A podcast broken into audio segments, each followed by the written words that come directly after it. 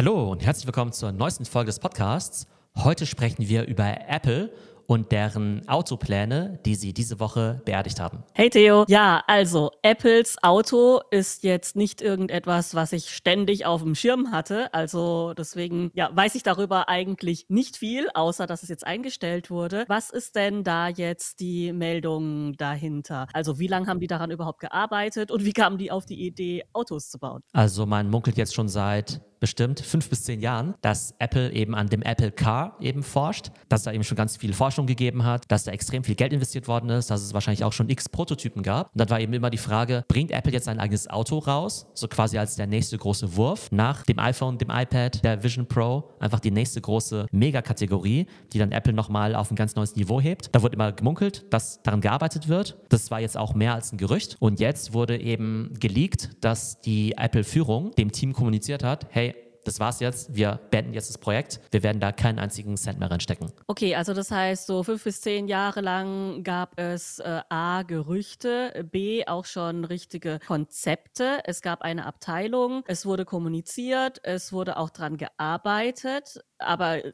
gab es tatsächlich irgendeinen fahrenden Prototyp mit Karosserie und allem, mit Apple-Design und so weiter? Oder wie kann ich mir das vorstellen? Also diese Abteilung hatte wohl 2000 Mitarbeiter, die daran gearbeitet haben und die haben wohl über also, 10 Milliarden investiert. Genau, mhm. ja. Also vor allem ja 2000 Leute, die halt dran forschen, ja. Also nicht 2000 Leute, die irgendwie in der Produktion sind, sondern halt die Forschung machen. Die haben über 10 Milliarden investiert auf der einen Seite eine ziemlich große Summe für alle nicht-Apple-artigen Unternehmen. Das heißt, für Apple ist es gar nicht so viel Geld. Irgendwie muss man ein bisschen relativieren, weil Amazon hat auch, weiß ich, 10 Milliarden in Alexa gesteckt. Zuckerberg gibt gefühlt jeden Tag 10 Milliarden aus, immer noch für seine Virtual Reality Headsets. Also da wurde irgendwie schon an, an ganz anderen Stellen noch viel mehr Geld versenkt. Das heißt, 10 Milliarden hört sich viel an, aber es ist ein bisschen relativ zu sehen. Es gab jetzt nie einen Prototypen, der an die Öffentlichkeit gelangt ist. Also man hat jetzt nie was gesehen. Es ist jetzt auch nicht so, dass da jetzt ein Konzept mal angekündigt worden ist. Ich glaube, Apple hat immer auf den Tag gewartet, an dem sie sagen würden, hey, jetzt haben wir ein Auto, ein fertiges Konzept, was halt weit genug ist, damit wir es auch der Öffentlichkeit präsentieren können. Weil man halt sagen muss, dass ein Auto halt echt ein Riesenprojekt ist. Und da stellt sich halt echt die Frage, okay, warum würde Apple das überhaupt machen? Auf der einen Seite könnte man immer sagen, naja, Apple ist ja die beste Hardware-Company der Welt. Und wenn die es nicht hinkriegen, ein super Auto zu bauen mit super Design, super Usability und so weiter, dann ja wohl niemand. Dann hat sich aber die Frage gestellt, okay, was soll so ein Auto überhaupt können? Soll es einfach nur eine Art Tesla sein? Die hatten vor einigen Jahren die Möglichkeit, Tesla relativ billig zu kaufen als Tesla eben Schwierigkeiten hatte, hatte Elon Musk sogar beim Tim Cook angerufen und hat gesagt, hey, lass uns doch mal drüber sprechen, ob ihr uns kaufen wollt. Für angeblich damals 40 Milliarden Dollar und heute ist ja Tesla, was nicht, 500, 600 Milliarden wert, also für einen Bruchteil des heutigen Preises, hätte Apple eben Tesla kaufen können. Das haben sie dann nicht gemacht und haben gesagt, nee, komm, wir wollen eher unser eigenes Ding dann eben machen. Klingt im Nachhinein natürlich wie eine schlechte Entscheidung. Aber die Frage war eben, wollen wir jetzt so ein Tesla-mäßiges Auto bauen oder gleich in Richtung selbstfahrendes Auto gehen, was ja nochmal einen Schritt weiter nach vorne gewesen wäre.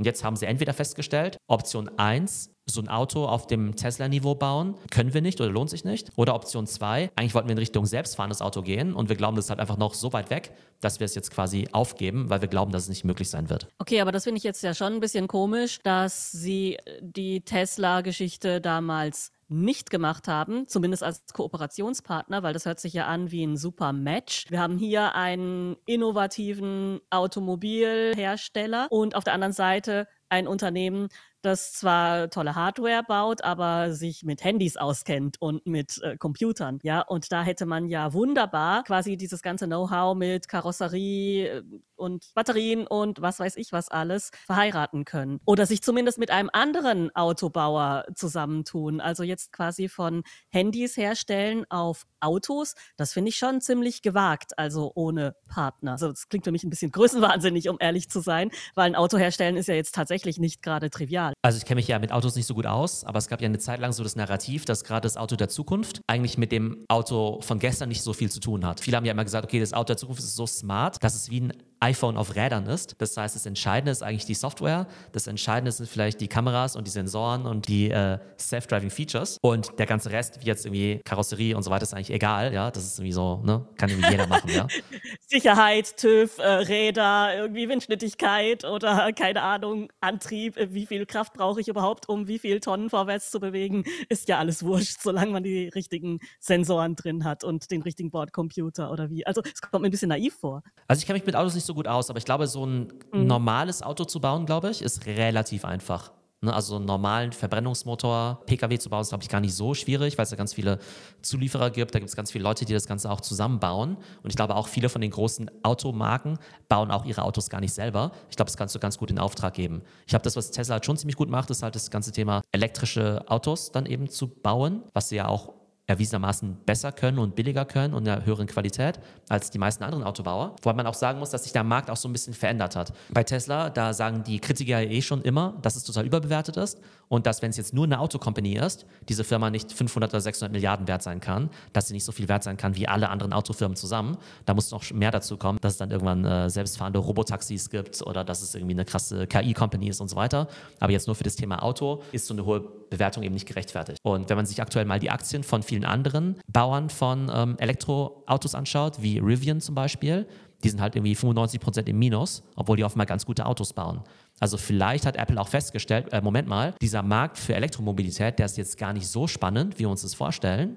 Und wenn Apple jetzt so ein Auto auf den Markt gebracht hätte, dann wäre es natürlich Premium gewesen. Ja, es hätte irgendwie über 100.000 Dollar gekostet. Jetzt wissen wir ja, dass so ein Tesla Model 3 halt nur 40.000 Dollar kostet und die angeblich ja bald das 25.000 Dollar Auto rausbringen möchten.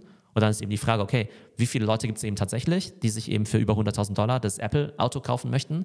Und ist es jetzt so viel besser als das 25.000 Dollar Tesla-Fahrzeug? Ne? Das heißt, vielleicht hat Apple auch einfach festgestellt, hey, irgendwie ist es gar kein so spannender Markt, wie wir vielleicht anfangs dachten. Und wenn du halt zehn Jahre an irgendeinem so Ding forschst, dann kann sich natürlich auch der Markt total verändern, sodass du dann vielleicht auch einerseits, ja, jetzt kann man sagen, die haben es irgendwie nicht gebacken bekommen, die sind irgendwie zu doof, um so ein Auto zu bauen. Oder die haben einfach gesagt, hey, wir reagieren auf den Markt und sehen einfach, das lohnt sich nicht mehr. Und dann, ähm, ja, machen wir da auch nicht mehr weiter. Okay, also du würdest sagen, das hat auch was damit zu tun, dass man zum Beispiel in der, ich weiß nicht, welche Abteilung würde das machen, quasi das, was du gesagt hast, so die Kosten-Nutzen-Rechnung machen. Ist unser Kundensegment überhaupt noch da? ja, also äh, jetzt, wo sich auch die Produkte geändert haben, wie zum Beispiel viel, viel günstigere Teslas. Und sind diese zahlungskräftigen Kunden überhaupt ja zahlenmäßig so viele, dass äh, es sich lohnt, da eine ganze Fabrik und was weiß ich, was alles da noch hingehört, zu bauen, um diese Autos zu bauen. Ist das dann ein Strategiewechsel oder ist es bei Apple, weil es eh so eine Riesenfirma ist, auch nur ein Projekt, was dann eingestampft wird? Also Steve Jobs hat mal diesen bekannten Satz geäußert: A thousand no's for one yes. Das heißt, der sagt tausendmal Nein, bevor er einmal Ja sagt.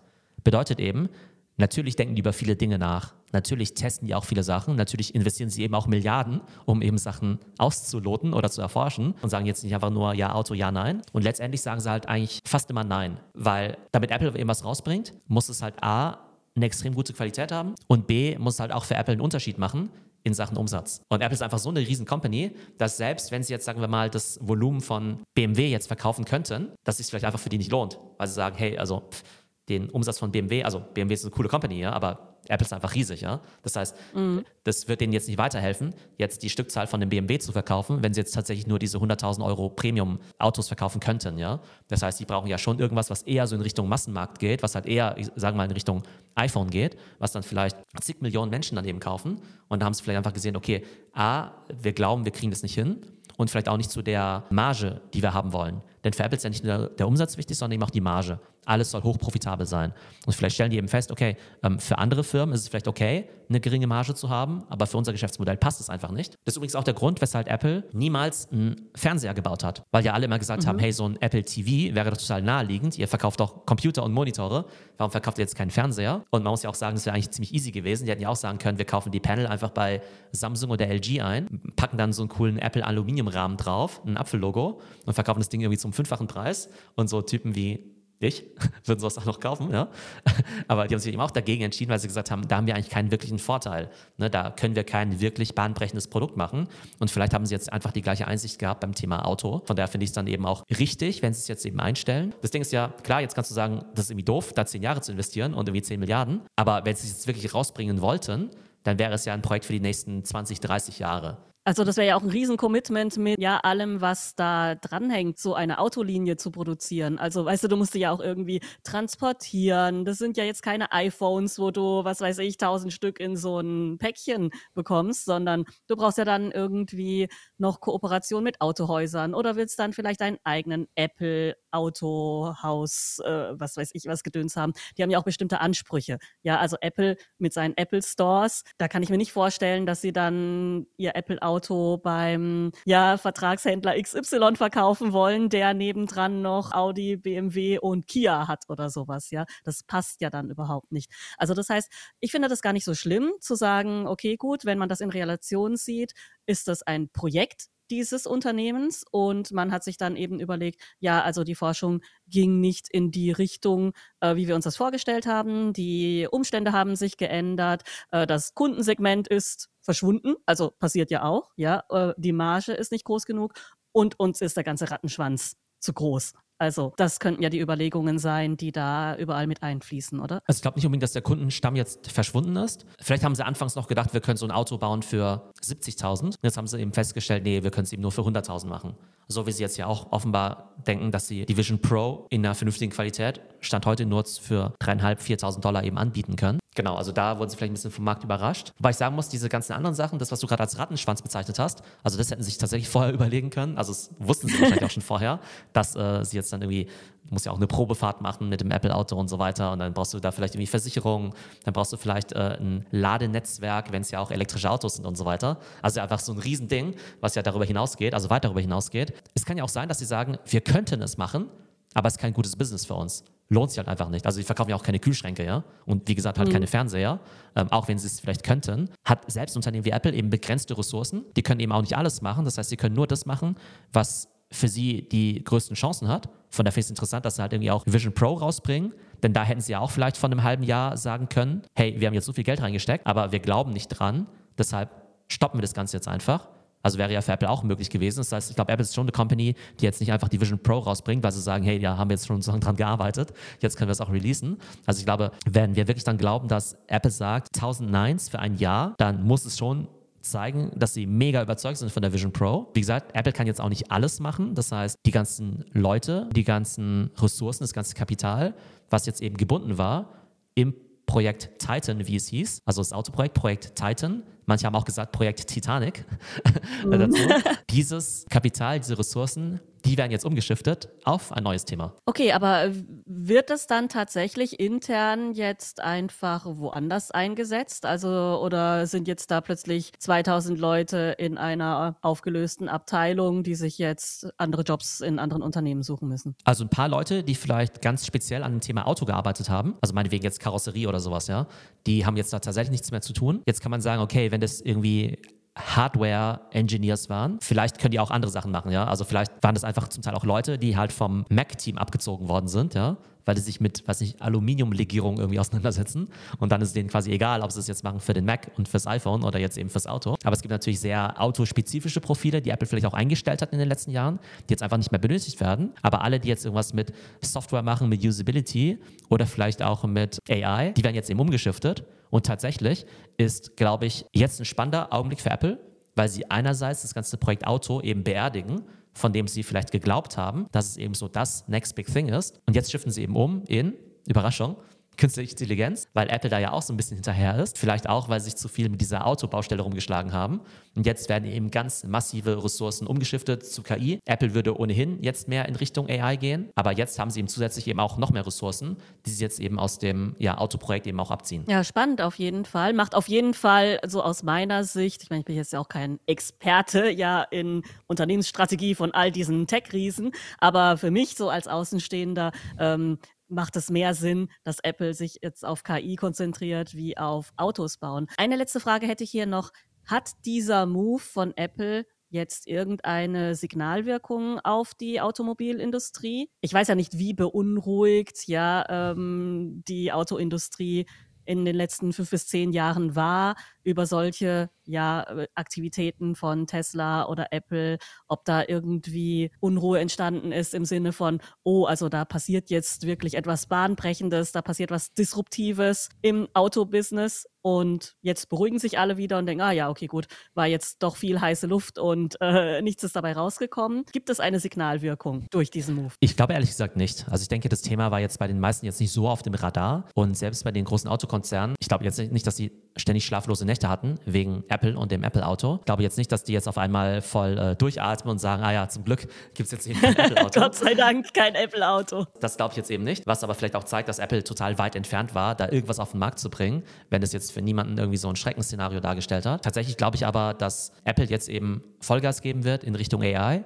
Man munkelt ja schon, dass jetzt im nächsten Betriebssystem jetzt eben schon eine schlaue Siri drin sein wird also die quasi auch so LLM-basiert ist, also ne, so wie ChatGPT zum Beispiel, dass jetzt auch irgendwann das AI-iPhone rauskommen wird, das eben ganz neue Features hat, das vielleicht auch eine neue Architektur hat, das vielleicht nochmal einen ganz anderen Chipset hat, um eben diese ganzen AI-Features dann eben auch zu ermöglichen. Ich lege es für Apple positiv aus, ja, wie es natürlich äh, ne, auch äh, vielleicht Wie es ein guter Fanboy macht, genau. genau, ja.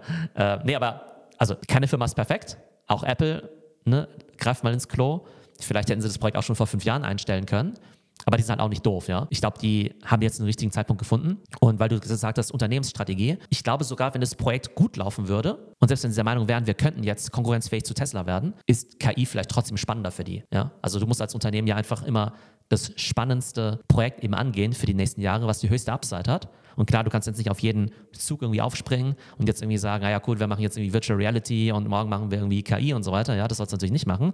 Aber die Welt hat sich halt total verändert in den letzten 15 Monaten wegen ChatGPT, wegen Generative AI. Und aus meiner Sicht wäre es total komisch, wenn ein Unternehmen jetzt noch genau die gleiche Strategie hätte wie vor 15 Monaten. Ich glaube, würde eher sagen, dass ein Unternehmen, das seine Strategie nicht fundamental geändert hat in den letzten 15 Monaten, irgendwie, was sich hinterm Mond lebt oder unter einem Stein lebt, ähm, weil das hat, ja nicht ja. sein kann, dass sich die Welt total verändert und deine Strategie die gleiche bleibt, ja. Also vielleicht sagst du dann irgendwie trotzdem als Unternehmen, hey, wir haben das irgendwie alles gesehen, aber wir glauben trotzdem, dass unser Projekt ABC halt immer noch äh, wichtig für uns ist. Aber die Wahrscheinlichkeit ist nicht viel höher, dass du deine Strategie umstellen musst. Und wie gesagt, wenn Apple dann irgendwie sagt, okay, wir können jetzt irgendwie die nächsten 10 Milliarden investieren, um weiter an diesem Auto zu arbeiten, was vielleicht gar kein so spannender Markt ist, oder 10 Milliarden in das nächste OpenAI investieren oder 10 Milliarden in unsere eigene Forschung investieren für unser eigenes Apple GPT oder Apple LLM, dann ist da natürlich der Return einfach höher und von daher eben auch gerechtfertigt, wenn du sagst, ich shifte jetzt meine Ressourcen rüber und das würde ich mir ehrlich gesagt auch von den meisten Unternehmen eigentlich wünschen, dass da eben auch einige dann eben auch erkennen, äh, Moment mal, das, woran wir da arbeiten, das bringt uns halt nicht weiter, ja. Das bringt uns irgendwie so 5% weiter. Das Auto, was wir gerade haben, da werden die Bremsen vielleicht dadurch um 5% besser, aber es ist jetzt nicht so der große Wurf irgendwie nach vorne, ja. Und jetzt brauchen wir eben auch so eine Art von KI-Strategie und auch so ein Tim Cook von Apple, der CEO, der muss sich eben auch mit den wichtigsten Themen beschäftigen. Von daher würde ich sagen, es ist spannend sozusagen, historisch aufzuarbeiten, warum die sich überhaupt mit dem Thema Auto beschäftigt haben, was da vielleicht auch so diese Chancen und Risiken waren, was auch letztendlich dazu geführt hat, warum sie das Thema beerdigt haben. Aber going forward werden wir, glaube ich, in diesem Jahr sehr viel von Apple hören zum Thema KI. Auch der Tim Cook hat sich jetzt zum ersten Mal dazu geäußert, hat jetzt einfach nur gesagt, hey, wir werden da bahnbrechendes präsentieren. Und die sind ja in der Regel nicht so wie Google, dass sie jetzt einfach nur Sachen erzählen und dann nichts passiert. Heiße Luft und Ankündigung und dann macht's puff und nichts kommt dabei raus. Genau, also von daher bin ich jetzt mal ziemlich gespannt auf die nächsten Apple-Events. Also im März gibt es ja schon ein Event. Ich glaube nicht, dass es da schon so viel um KI gehen wird, aber spätestens dann zur Entwicklerkonferenz im äh, Juni, da werden wir sehr viel in Richtung KI hören. Das heißt, heute haben wir im Podcast zum ersten Mal über das Thema Apple Auto gesprochen wahrscheinlich auch zum letzten Mal, weil es einfach kein spannendes Thema mehr sein wird. Spätestens heute beginnt für Apple die Zukunft mit dem Thema Generative AI. Ja, lass uns doch mal wirklich auch tatsächlich mal ein Apple Deep Dive über ihre ja, Unternehmensstrategie der letzten Jahre oder des letzten Jahrzehnts machen, weil ich das jetzt super spannend fand. Ja, also auch diese Shifts oder einfach Aufgabe von Projekten, die sich nicht lohnen. Und was mich auch mega interessieren würde, wäre mal wirklich einen äh, tieferen Blick in die ja, Research and Development Abteilung oder in diesen Bereich bei Apple zu werfen, weil 10 Milliarden, du hast gesagt, das hört sich an wie eine riesige Summe, ist es ja auch, ja, also für ein Startup wäre das ja unstemmbar, aber für Apple ist es quasi ein Budget von vielen in der Research and Development Abteilung. Und das finde ich super spannend und da würde ich gerne auch noch mehr erfahren. Vielleicht dazu zwei Gedanken. Das eine ist ja, dass Apple von sich sagt, wenn du dich nicht selber kannibalisierst, wird es jemand anderes tun. Das heißt, Apple war immer bereit, bestehende Produkte quasi zu opfern, wenn halt was Neues, Besseres kommt. Ne, so wie sie ja auch früher den iPod was ja früher die mega Cash Cow war, ja auch geopfert haben, weil sie eben wussten, hey, da wird ein Handy rauskommen und auf dem Handy kann man besser Musik hören. Mhm. Da haben sie irgendwie auch nicht gesagt, hey komm, wir müssen den iPod irgendwie beschützen und bringen jetzt kein Handy raus. Und das iPad hat natürlich auch ein Stück weit für viele Leute den Mac irgendwie ersetzt. Da haben sie auch nicht gesagt, hey, wir müssen jetzt irgendwie unseren Laptop beschützen und bringen jetzt kein iPad raus. Das heißt, ich glaube, Apple, ähm, obwohl die so riesig sind, die zeigen schon immer die Bereitschaft, eben auch Innovationen zu machen, wenn sie glauben, dass das eben die nächste neue Technologie ist. Und zum Bereich Forschung und Entwicklung da muss man auf der einen Seite sagen, haben die Companies gefühlt unendlich viel Geld, also diese Apples und Metas dieser Welt, dass sie halt wie Mark Zuckerberg halt auch Milliarden da rein versenken können in jetzt äh, die Virtual Reality Brille, obwohl das Oculus Quest, also das Oculus, eigentlich relativ gute ähm, Reviews bekommt in letzter Zeit. Aber zum Beispiel wieder unsere Freunde von Google, die hatten ja immer früher diese sogenannten Moonshots. Das heißt, die hatten immer total viel Forschungsbudget, wo sie gesagt haben, okay, ihr könnt ganz verrückte Sachen euch überlegen, also quasi Moonshots, Sachen, die extrem unwahrscheinlich sind. Und Spielt wenn eins rum, davon klappt, genau, ja.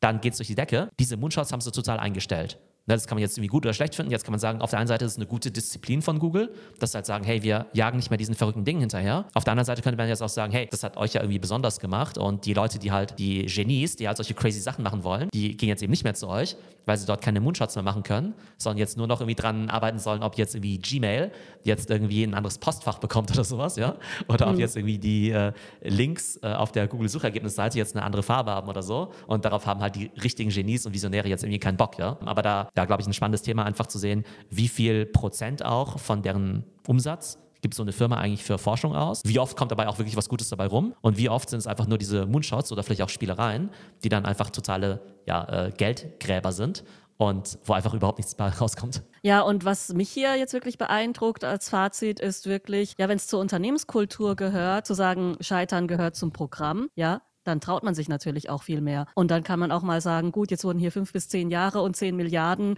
investiert und man ist bereit, eine 2000 Mann Abteilung aufzubauen und auch einfach wieder umzuschiften. Also das ist ja schon ziemlich gut. Also auch wenn es jetzt nur eine Narrative sein sollte, um ein Scheitern gut zu verkaufen, ich kaufe es. Genau, aber deshalb stehen diese Companies ja auch da, wo sie sind, ne? weil sie eben da ziemlich gute Entscheidungen treffen. Und genau, da sollten wir jetzt tatsächlich mal vielleicht mal so ein Deep Dive machen und einfach mal schauen, in welche Themen hat Apple also investiert, vielleicht auch Amazon Amazon, Meta, Google. Ne? Wie gesagt, wo sind gute Sachen dabei rausgekommen und was waren eben totale Fails. Aber aus den Fails können die Firmen oftmals auch ziemlich viel lernen. Ja, super spannend und wir bleiben wie immer am Ball an unseren Lieblingsunternehmen, könnte man eigentlich so sagen, oder? Es passiert immer was. Genau, also bald hören wir wieder mehr von Apple. Also bis nächstes Mal. bis dann. Tschüss.